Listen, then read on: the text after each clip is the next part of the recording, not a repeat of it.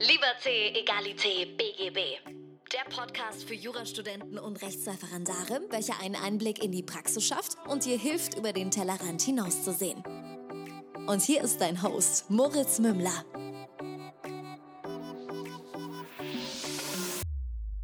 Servus und herzlich willkommen zu einer neuen Folge von äh, Liberté, Egalité, BGB.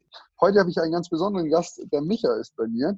Ähm, er ist aus NRW und hat dort auch studiert, hat jetzt gerade sein erstes Staatsexamen abgeschlossen, eine phänomenal gute Note mit über 14 Punkten hingelegt. Das ist allerdings noch nicht alles. Er war vorher sieben Jahre bei der Polizei, hatte dann eine Krebserkrankung, die ihn sehr zurückgeworfen hat und hat danach eben entsprechend sein erstes Staatsexamen durchgezogen.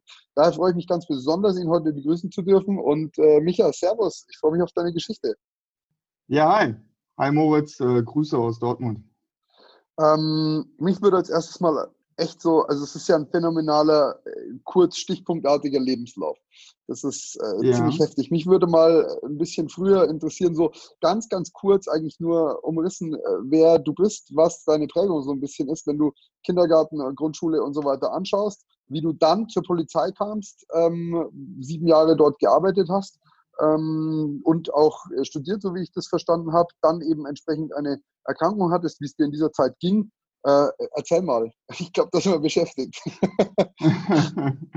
ja, ich versuche das äh, so kurz es geht zu halten. ähm, ja, ich bin mittlerweile 30 Jahre alt, ähm, habe 2010 mein Abitur gemacht, äh, nee, 2009 tatsächlich mein Abitur gemacht. Ähm, ja, eigentlich weniger gut. Ähm, ja, Abi 2.8 ist, glaube ich, heutzutage. Habe ich auch, ganz nix. genau, gleicher ja. Ist heutzutage, glaube ich, überhaupt nichts mehr wert. Also braucht man sich wirklich nicht mit ähm, ja, zu schmücken. Hab dann ein, äh, ja, ja. Da muss ich kurz anhaken, Micha, weil ähm, das, das hat ja. jetzt nichts mit deiner Aussage zu tun, aber ich habe gerade so eine kleine Nachricht bekommen, von wegen, es war sehr überheblich, dass ich in der Folge 14 oder so mal gesagt habe, ähm, wenn man am Gymnasium ist, soll man sich auch vergegenwärtigen, dass es noch zwei andere Schulen gibt und man nicht der Dümmste im Raum ist, wie auch immer. Ähm, da ja. wurde ich darauf hingewiesen, dass das sehr arrogant klang, von wegen, äh, die Note sagt nichts über den, den Intelligenzgrad aus. Ich weiß, dass du es nicht so gemeint hast, aber ich wollte das Ganze für mich sowieso nochmal klarstellen. Das habe ich nicht so gemeint. Ich habe das allerdings, ich muss es irgendwie pauschalisiert sagen, ähm, damit es einfach rüberkommt. Und genau das Gleiche hast du jetzt auch gemacht, was ich ganz lustig finde. 2,8 äh, ist ja nichts, du kannst dich nicht brüsten damit, aber es ist auch letztlich, sagt es nichts über dich aus. Ähm, nee. So viel zur Ergänzung. ja, sehe ich genauso. Es ist letztlich, ja, in der Schulzeit muss ja jeder selber entscheiden, was er für Prioritäten setzt. Und äh, ja, meine lagen eindeutig woanders und jetzt nicht so wirklich äh, konzentriert auf die äh, Schulzeit hin. Äh, ja, äh, ich war der letzte Jahr, der Zivildienst noch leisten musste. Tatsächlich, nach mir ist das Ganze abgeschafft worden. Äh, habe das dann gemacht äh, bei, bei der Johanniter Unfallhilfe, habe ein bisschen im Fahrdienst, Krankentransporte, Behindertentransporte gemacht. Äh, war eine schöne Zeit. Rückblickend würde ich äh, sagen, hat äh, ja, mich schon ein bisschen ähm, ja, auch reifer gemacht. Dann 2010 äh, bei der Polizei angefangen. In Nordrhein-Westfalen ist das Ganze äh, gekoppelt an ein duales Studium. Das heißt, man kann gar nicht mehr eine klassische Ausbildung machen bei der Polizei, die losgelöst von einem Studium ist. Ähm, warum zur Polizei? Ja, so rückblickend kann ich dir das ehrlich gesagt nicht mehr so ganz genau beantworten. Ich glaube, ähm, Polizei war objektiv ein ganz guter Arbeitgeber. Die haben schon ähm, ja während des Studiums recht gut entlohnt. Ich fand den Tätigkeitsbereich recht interessant. Ähm, ja, habe das dann quasi kurzhand entschlossen. Also ich muss sagen, das war jetzt irgendwie so ein Bauchgefühl, ja, ich mache das jetzt und mal gucken. Ne? Ich war, glaube ich, in dem Alter noch gar nicht in der Lage, jetzt so wirklich so eine, ja, die äh, Tragweite meiner Entscheidung einzuschätzen, dass das wirklich eine Entscheidung fürs Leben ist. Und ähm, habe das dann auch gemacht, habe das studiert und ähm, im Studium selber, im Polizeistudium hat man ja jetzt schon recht viel auch mit Recht zu tun. Natürlich jetzt auch nicht was äh, die Tiefe und den wissenschaftlichen Anspruch vielleicht angeht, wie es jetzt äh, im Jurastudium ist. Aber man hat schon so ein paar Berührungspunkte. Und in diesem Studium habe ich gemerkt, dass ich ähm, ja da schon Interesse habe am Recht und generell auch damit zu arbeiten und fand auch unsere Lehrenden, die überwiegend tatsächlich Juristen waren, gerade was so diese Rechtsmaterien angeht, ja, als äh, beeindruckende Persönlichkeiten. Also das war irgendwie etwas, wo ich gemerkt habe, ähm, dass ich eher zu diesen Personen aufgeblickt habe als vielleicht äh, Vorgesetzten bei der Polizei und dass ich mich, wenn ich in die Zukunft blicke, vielleicht eher in diesem Bereich sehen würde. Und ähm, ja, dann habe ich äh, quasi durchstudiert bei der Polizei. Das lief auch eigentlich ohne irgendwelche Probleme, also ganz locker durch bis 2013. Und ähm, ja, habe dann äh, recht schnell angefangen, Jura äh, nochmal zu studieren, nebenher. Ähm, habe das im Sommersemester 2014 begonnen und habe das eigentlich nur so hobbymäßig gemacht zunächst. Also ich habe das eigentlich zunächst nicht ernsthaft in Erwägung gezogen, das durchzuziehen. Ähm, bin auch nicht zu den Vorlesungen gegangen, habe mir dann quasi, wenn ich wusste, dieses Semester, erste Semester BGB AT, Strafrecht AT und Grundrechte standen an und da muss ich Klausuren schreiben, habe mir dann ein Buch geschnappt, habe das durchgearbeitet und bin dann Ende des Semesters zu den Klausuren gegangen, habe die geschrieben. Wie kommt man zu sowas? Also ich meine, klar, Interesse, aber ähm, für mich ist es ganz schwer nachvollziehbar, Dinge zu tun, äh, ohne so ein bisschen den Weg vorher zu kennen. Also klar, ist ein, ein ja. Hobby, aber ein Studium als Hobby kann ich persönlich nicht nachvollziehen. Ja, äh, ich, ich glaube, es liegt tatsächlich daran, dass ich mich so richtig mit dem Polizeiberuf als solchen nicht ganz identifiziert habe. Also es ist, das darf man nicht falsch verstehen, es ist ein klasse Beruf, ähm, äh, gesellschaftlich sehr wertvoll und ähm, ich bin jetzt auch überhaupt nicht polizeifeindlich eingestellt oder sonst überhaupt nicht. Nur habe ich mich irgendwie in dem Beruf als solchen nicht gesehen, weil ähm, ja, gerade auch die Juristen, die ich kennengelernt habe, waren tatsächlich auch die Persönlichkeiten, die ich irgendwie so, ja, bewundernswert fand. Also immer, wenn ich einen gesehen habe, der war, was weiß ich, ein Richter, der uns im Eingriffsrecht unterrichtet hat, äh, ja, das war ein wortgewandter Typ, den fand ich cool. Ich könnte mir vorstellen, wenn ich in die Zukunft denke, ja, so würde ich gerne sein in 10 bis 15 Jahren. Und ähm, ja, habe dann irgendwie so auf dieses Ziel hingearbeitet. Also ursprünglich habe ich tatsächlich angefangen zu studieren, weil ich mich an einer anderen Stelle im äh, Verwaltungsapparat gesehen habe, nämlich eher bei der Justiz als bei der Polizei. Und ähm, ja, habe das dann recht naiv äh, versucht in Angriff zu nehmen. So. Wann kam der Switch zu Komplettjura? Äh, 2017 tatsächlich. Äh, ja, ich habe im, lass mich nicht lügen, das musste August oder September 2017 dann bei der Polizei aufgehört. Bin im Oktober 2017 ins äh, Rep gegangen bei Altmann Schmidt und habe das dann quasi äh, durchgezogen und äh, im November 2018 habe ich dann angefangen, Examen zu schreiben. Ich okay, du hast praktisch, wie hast du deine, wie hast du deine Scheine dann zwischendrin erworben? Hast du die neben der Polizei fertig gemacht? Ganz genau, jo. Das Grundstudium äh, habe ich neben der Polizei fertig gemacht. Äh, das hat mich, glaube ich, vier Semester oder so gekostet. Mhm. Und es war eigentlich überhaupt nicht problematisch, muss ich sagen, weil Jura ist ja Gott sei Dank tatsächlich äh, der Studiengang, der sich wie kaum ein anderer eignet, einfach mal von zu Hause aus zu lernen, weil letztlich der Stoff überhaupt nicht professorenabhängig ist, sondern der ja überall gleich ist. Ne? Also sagen wir mal, du hast eine Vorlesung BGB-AT, wenn du dich jetzt nicht darauf verlassen willst, dass der Prof irgendwas eingrenzt, ja, dann kannst du, wenn du drauf bestehst, halt einfach mal das BGB-AT-Lehrbuch durcharbeiten in einem Semester. Und ähm, ja, wenn man das geschickt angeht, dann ist das auch nicht zu viel Arbeit. Heißt praktisch, du, du hast dein, dein Studium eigentlich im, im Selbststudium neben der Arbeit durchgezogen, hast ja. dann das Repetitorium begonnen, das allerdings dann Vollzeit betrieben, ähm, genau. dich ein Jahr aufs Examen vorbereitet und dann geschrieben. Ja. Dann genau. haben wir sogar zum ziemlich genau gleichen Zeitpunkt geschrieben, weil ich habe auch September 18 geschrieben.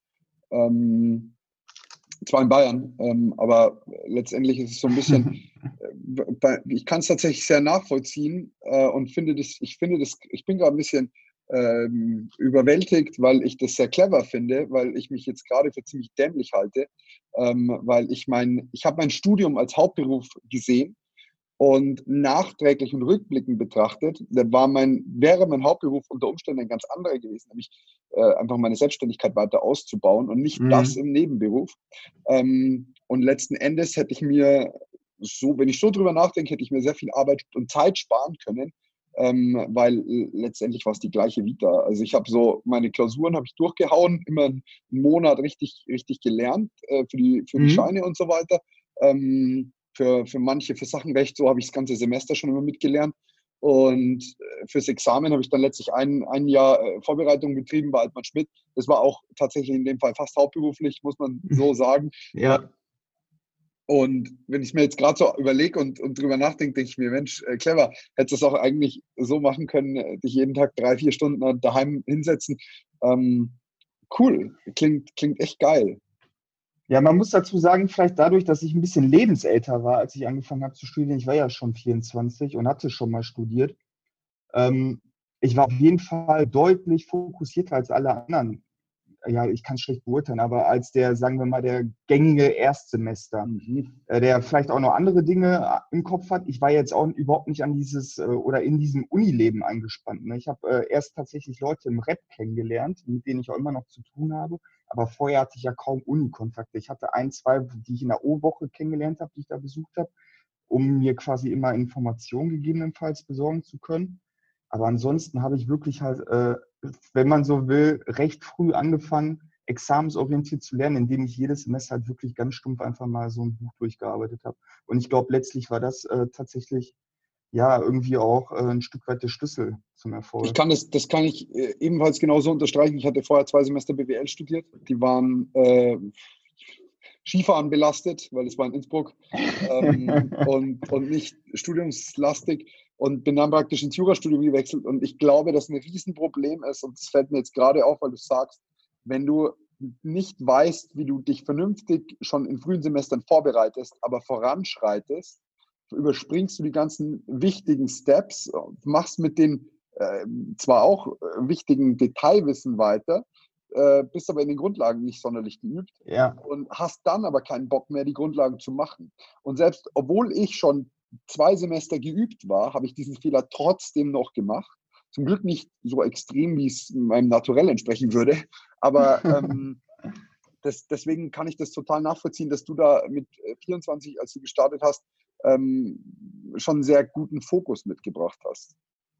Ja, das, äh, ich bin mir auch ganz sicher, hätte ich das äh, sofort nach dem Abi angefangen, anstatt der Polizei, wäre ich niemals so fokussiert an diese Sache rangegangen. Und ähm, ja, das ist halt einfach so. Man kann jetzt darüber streiten, ob es so schlau ist, in dem Alter tatsächlich dann anzufangen zu studieren, ob man da nicht vielleicht generell irgendwie, ja, vielleicht generell so ein ähm, FSJ oder sowas mal verpflichtend einführt und äh, generell mal guckt, dass die Leute ein bisschen älter sind, wenn sie anfangen zu studieren. Aber das kann man auch nicht pauschalisieren, ne? Ich war Kannst halt auch so nicht. ich bin äh, mir ganz sicher, dass hier, das Problem ist, ich kenne meine Audience immer nur nach Zahlen männlich, weiblich und äh, wo ah. sie herkommen, so nach dem Motto. Ich weiß leider nicht, in welchem Semester. Ähm, ihr lieben Zuhörer hier gerade seid.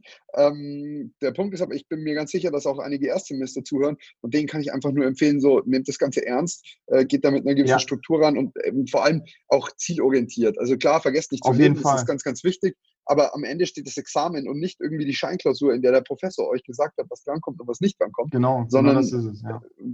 das, deswegen, ich, ich weiß jetzt nicht, wie ich ein Fan davon bin, ein gesamtes Lehrbuch durchzuarbeiten jedes Semester, aber ich bin mir ganz sicher, dass du jedenfalls vollumfänglich gelernt hast und deine äh, Informationen am Ende vollständig waren. Also da äh, kann man nicht widersprechen.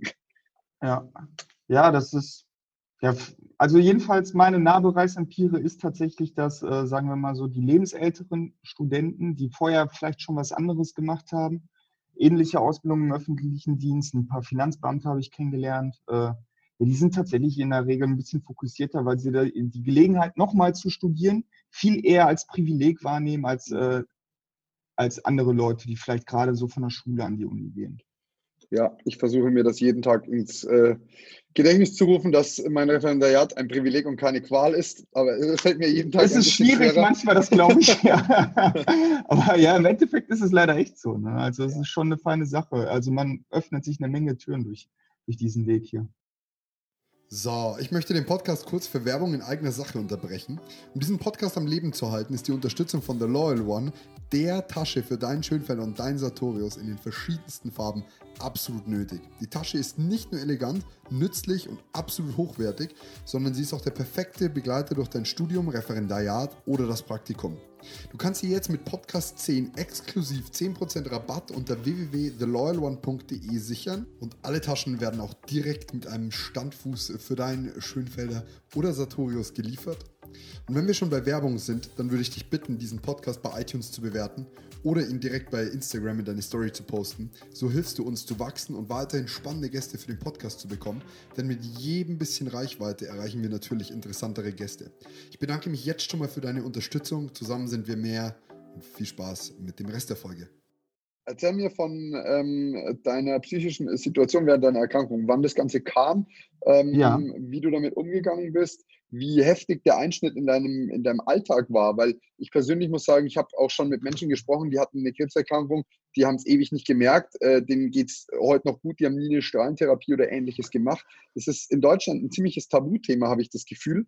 Und ähm, so gesehen würde es mich da echt interessieren, auch so ein bisschen die, die Umrandungen. Klar. Ähm, ja, zu der Zeit bin ich tatsächlich auch noch Polizist gewesen. Das war so, ja, das war ziemlich genau im Dezember 2015, als ich darauf durch Zufall aufmerksam geworden bin. Ähm, dann ging das Ganze auch recht schnell. Ich musste mich äh, ja, einer Operation unterziehen. Ähm, kurze Zeit später, ich glaube zwei, drei, vier Wochen später, ging es los mit äh, einem Zyklus Chemotherapie.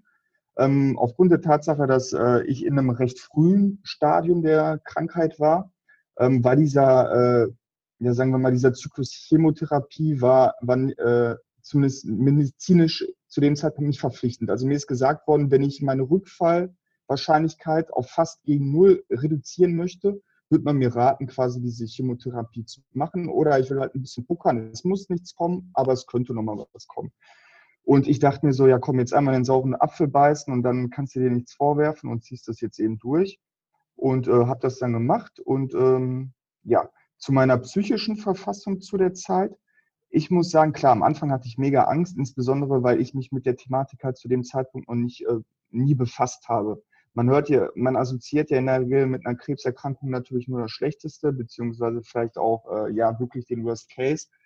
Ähm, ich habe, äh, als ich mich dann damit näher beschäftigt habe und gerade meine Art der Krebserkrankung äh, gut handelbar ist, gerade wenn sie früh, ähm, früh, früh äh, erkannt wurde, habe ich versucht, damit möglichst objektiv um, umzugehen und habe mir halt wirklich Zahlen angeschaut. Ne? Was weiß ich, da war wirklich die Heilungswahrscheinlichkeit jenseits der 90 Prozent, auch mhm. tatsächlich über diese heiße Phase dieser Rezidivmöglichkeit, die ersten fünf Jahre, also wirklich, dass man formalmedizinisch wieder als gesund gilt quasi, war recht hoch und habe versucht, das objektiv zu betrachten und mich eigentlich davon nicht äh, runterzuziehen zu lassen, weil ich tatsächlich auch irgendwie so ein bisschen der Auffassung bin, dass äh, der Geist oder generell ja so die Einstellung dazu auch eine recht große Rolle spielt.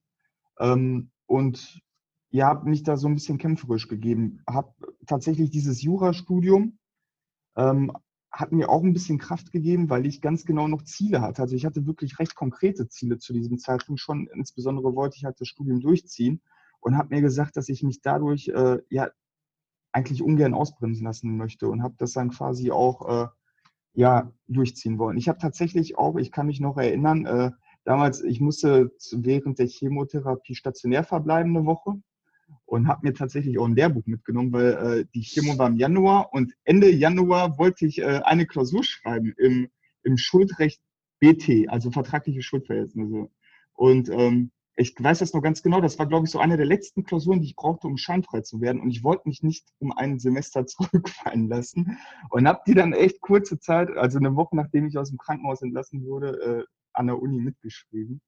Äh, ja, einfach so aus Hobbygründen zu dem Zeitpunkt halt noch. Ne? Und äh, ja, schon eigentlich, eigentlich wirsch das, aber ja, so war das.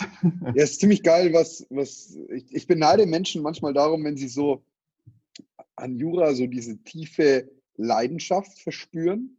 Ich persönlich finde es ein interessantes Thema. Ich finde es cool. Ich unterhalte mich gerne mit Menschen über die Thematik. Ähm, ich kann mir allerdings wesentlich interessantere Bücher als äh, Schuldrecht BT vorstellen. Ähm, ja, ich natürlich und, auch. So ist es. Ja, naja, aber es, es, es, es, man merkt es schon immer man raus. Ähm, und ich, ich finde es immer sehr, sehr cool. Und da merkt man mal, was eigentlich so die Leidenschaft denn für ein Treiber sein kann, wenn man praktisch die festen Ziele im Auge hat. Ich wusste ganz genau, ich möchte nach dem vierten Semester scheinfrei sein. Das wurde ich dann auch. Ähm, das lief aber nur dadurch, dass ich im dritten Semester durch eine Klausur ich, ich habe sie geschrieben gehabt und wusste, die war grauenvoll.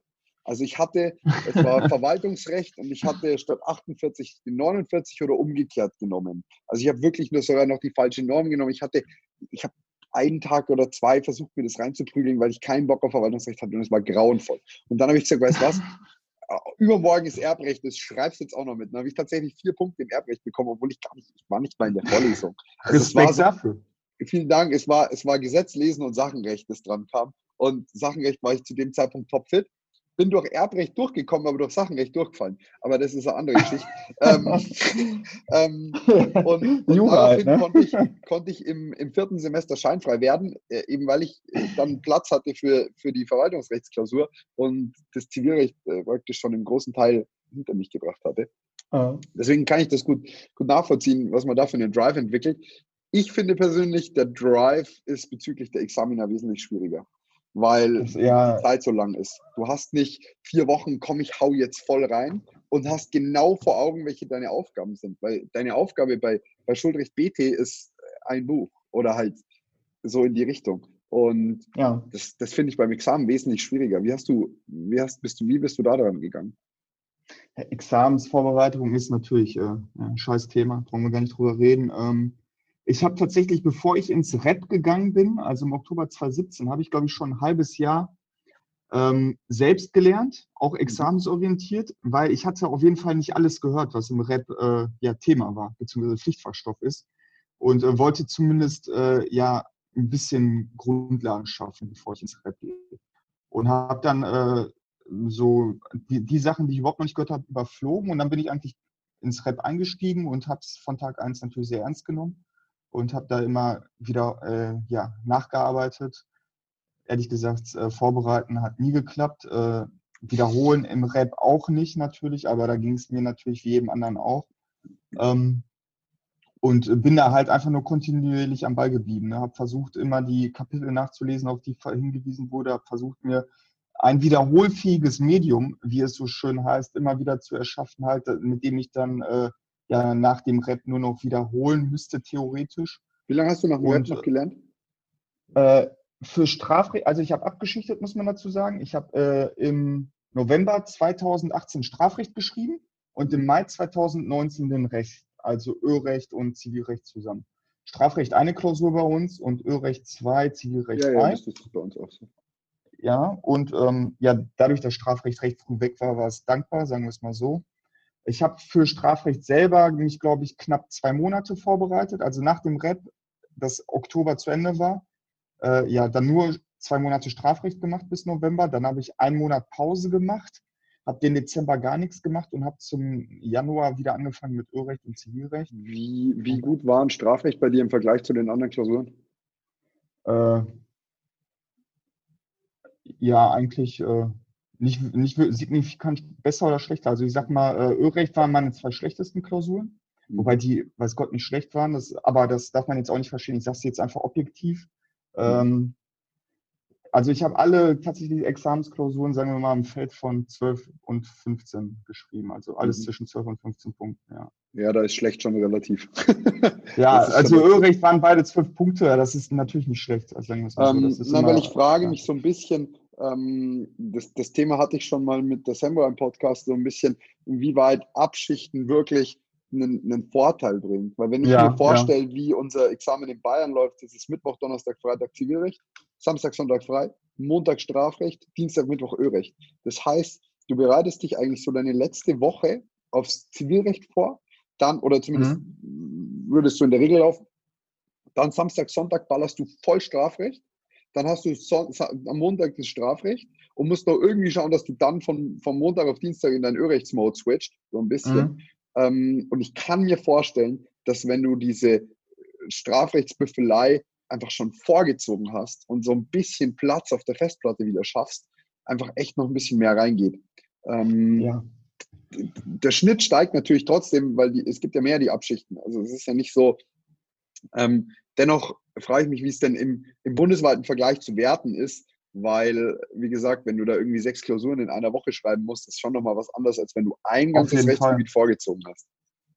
Also ich würde das Abschichten auch auf jeden Fall als Vorteil sehen, ähm, aber nicht nur. Sagen wir es mal so. Ähm, ich habe, äh, als ich Strafrecht abgeschichtet habe, wollte ich eigentlich, beziehungsweise hatte den Plan gefasst, noch weiter abzuschichten, also auch nochmal zwischen Zivilrecht und Irrrecht aufzuteilen. Mhm. Ähm, habe aber recht, ja, das geht auch. Also bei uns kann man tatsächlich in drei Blöcke das Ganze aufteilen. Wow, okay. Ja. Hab aber gemerkt nach Strafrecht, dass das keine gute Idee ist, weil ich hatte nach Strafrecht, also du darfst nicht vergessen, nur weil du ähm, quasi abschichtest, heißt das nicht, dass du effektiv weniger lernst. Du lernst halt einfach nur ein Thema.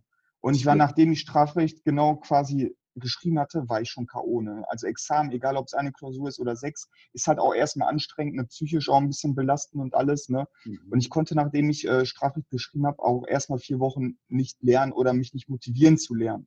Mhm. Und ich wollte quasi deshalb nicht weiter abschichten, weil ich nicht wieder in so ein Loch, ein Motivationsloch fallen wollte. Ich wollte jetzt einfach durchziehen und äh, ja, einfach mal wieder ein paar Monate oder zumindest ein paar Wochen nichts mit Jura zu tun haben und mir auch ein bisschen Freizeit wiederholen der Hintergedanke bleibt ja letztlich. Also es ist ja dieser, dieser Hintergedanke, der, der dich treibt, der bleibt ja ein bisschen über und ähm, ich kann mir schon auch vor, ich, ich, ich stelle es mir ein bisschen vor, wie wir mal abnehmen. Du wiegst 120 Kilo, äh, willst auf 100, 100 runter, setzt dein Zwischenziel auf 110 und nach 110 denkst du dir, Mensch, ich habe schon voll viel erreicht, ich brauche eigentlich, ich kann eigentlich chillen. So. Ähm, ja.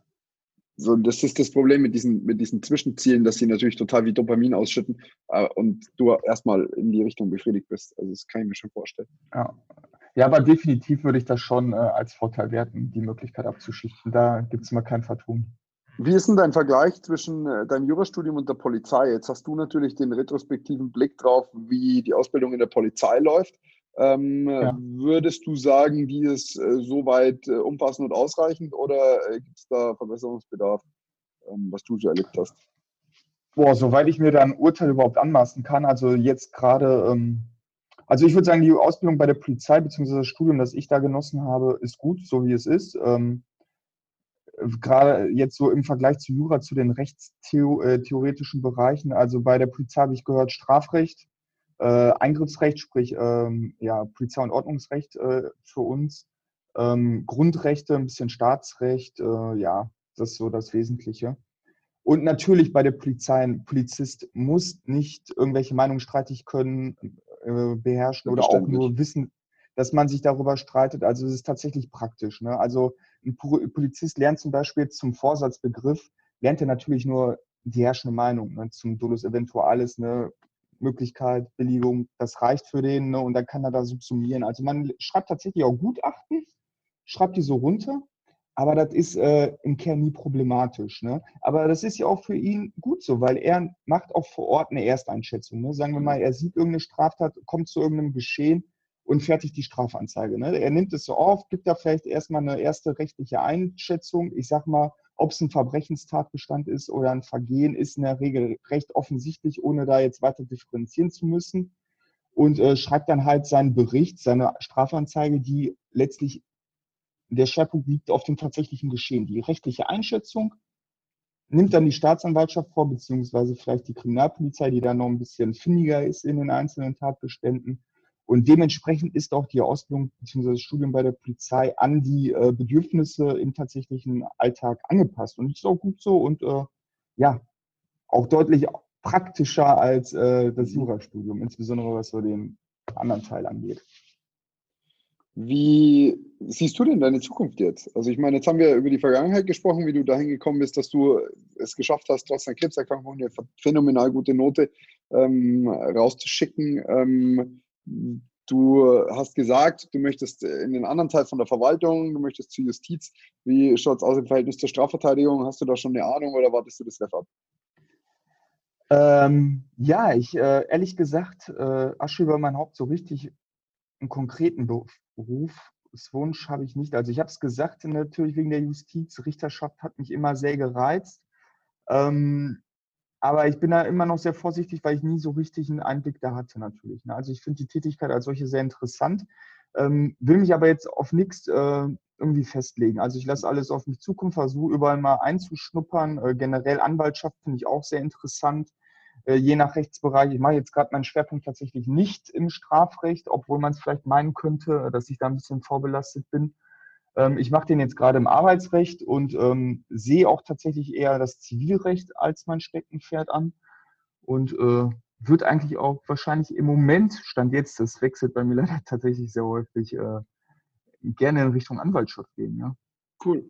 Ich habe da äh, ganz äh, kürzlich erst einen Podcast, der natürlich bis unsere erscheint, da ist das schon ein bisschen her, zwei, drei Wochen, äh, einen Podcast mhm. mit Jan Schwarzhoff aufgenommen. Äh, auf Instagram heißt er Indubio Pro Reo 0211. Ähm, äh, ja. Ist ein, ist, ein, Strafverteidiger. Ähm, Aus also Dortmund, da kann ich, ne? Ja, genau, da kann ich einen Kontakt herstellen, wenn dich das Ganze interessiert. Äh, und bin ich mir ganz sicher, dass er einen, einen 14-Punkte-Kandidaten sich bestimmt mal anschaut. ja, vielleicht für ihn äh, auch interessant der eine oder andere Polizeikontakt meinerseits. wahrscheinlich, wahrscheinlich, absolut. Nee, ähm, das glaube ich tatsächlich, dass das hilfreich ist und auch die Denkweise ähm, eines Polizisten zu verstehen. Ich glaube, ohne es zu wissen, äh, glaube ich, dass man sich allerdings sehr, sehr stark aus seinen alten Mustern lösen muss, wenn man letztlich in der Praxis ist. Also zu denken wie ein Polizist ist halt für einen Strafverteidiger nicht wirklich hilfreich, außer man kommt aus nein, dieser Rolle nein. eben auch wieder raus. Also Nein, auf jeden Fall. Also das sind äh, zwei Paar Schuhe. Ähm, es hilft vielleicht auf jeden Fall, wenn man mal so den Einblick hatte, wie die Polizei arbeitet, insbesondere vielleicht die Kriminalpolizei, weil die ja schon eher was mit den Rechtsanwälten dann zu tun haben. Aber die haben natürlich äh, beide ganz unterschiedliche Interessen, die sie jeweils vertreten. Das ist ganz klar. Ähm, du hattest äh, eingangs im Vorgespräch, das wir kurz geführt haben, noch gesagt, dass du den Studenten äh, ein bisschen oder den Referendaren, die hier zuhören möchten, aufgrund deiner Geschichte so ein bisschen Motivation mitgeben möchtest. Ähm, wir werden jetzt ziemlich am Ende angekommen und äh, daher würde ich mich freuen, wenn du mir sagst, was du noch weitergeben möchtest und was du noch irgendwie loswerden möchtest, dann ist jetzt der perfekte Zeitpunkt gekommen. ja, ähm, mir würde am Herzen liegen, tatsächlich äh, jedem zu raten, mal so zu überlegen, egal was er studiert, vielleicht auch gerade die Juristen, die auch mit ihrem Studium so ein bisschen hadern und schon immer auch überlegt haben, vielleicht mal was anderes zu machen, ähm, ja, wirklich mal in sich zu gehen. Bei mir ist es jetzt die Entscheidung hin zu Jura geworden, aber das ist ja nicht immer zwingend. Ne? Einfach mal in sich zu gehen, zu überlegen, wo sehe ich mich tatsächlich mal in ein paar Jahren ähm, und dann vielleicht auch tatsächlich mal die Reißleine zu ziehen. Ich hatte eine sehr gute Bekannte, die, äh, bei der lief Jura auch richtig, richtig gut. Ähm, und äh, sie hat sich aber tatsächlich dann dagegen entschieden, weil sie sich da nicht gesehen hat. Sie hat sehr, sehr lange überlegt, ob sie diesen Schritt gehen soll und ist jetzt in einer anderen Branche bzw. in einem anderen Bereich sehr, sehr glücklich. Und äh, ich glaube nicht, dass sie das bei Jura geworden wäre. Natürlich war der Schritt sehr hart für sie. Sie hat, ja, Zeit verschenkt hat man nie, aber sie hat, ist in ihrer Planung zurückgeworfen worden. So auch ich tatsächlich, ne, auch äh, wenn ich das jetzt im Moment nicht so bereue, weil es recht gut ausgegangen ist. Aber ähm, so in der Regel ist es tatsächlich so, dass man eher den Chancen ja hinterher war, die man nicht genutzt hat, als irgendwelche irgendwelchen Fehlern, die man vielleicht begangen hat. Und ähm, ja, das ist halt echt so. Ähm, ich kenne einige, die haben Jura jetzt weiter studiert, bei denen wäre das vielleicht auch nicht so das Richtige gewesen, die äh, auch mit anderen Bereichen geliebäugelt haben. Aber genauso kenne ich auch Leute aus anderen Bereichen, die da jetzt auch nicht so wirklich glücklich scheinen. Mhm. Und ähm, bevor man eher dann zu der Kategorie gehört, die irgendwie frustriert in, zum Beruf geht Tag für Tag, äh, sollte man, soweit man noch keine anderen Verpflichtungen hat, vielleicht wirklich mal in sich gehen und schauen, ob man nicht vielleicht doch woanders besser aufgehoben wäre. Da äh, kann ich mich nur voll und ganz anschließen, ähm, sowohl in die eine als auch in die andere Richtung. Also zum einen ist es so, äh, egal wofür du dich entscheidest, der Weg ist immer richtig. Wenn du am Ende ja. rauskommst, dein Staatsexamen in der Hand hast und sagst, ich fasse nie wieder ein juristisches Buch an oder ich kümmere mich nie wieder um die Juristerei, dann ist das in Ordnung so. Dann hast du dir deine Lorbeeren abgeholt für deinen Kampf, weißt ganz genau, ich kann das, ich möchte nur nicht. Ähm, genauso ist es aber in Ordnung, wenn du nach dem zehnten Semester feststellst, hey, erstes Staatsexamen schreibe ich nicht. Ähm, nicht, Klar. weil du Angst hast, das nicht zu bestehen, wie auch immer, sondern einfach, weil dein, deine äh, Alternative unter Umständen dir mehr Spaß und Freude bereitet. Und selbst nach zehn Semestern ist es noch so, dass es, es ist nie zu spät aufzugeben.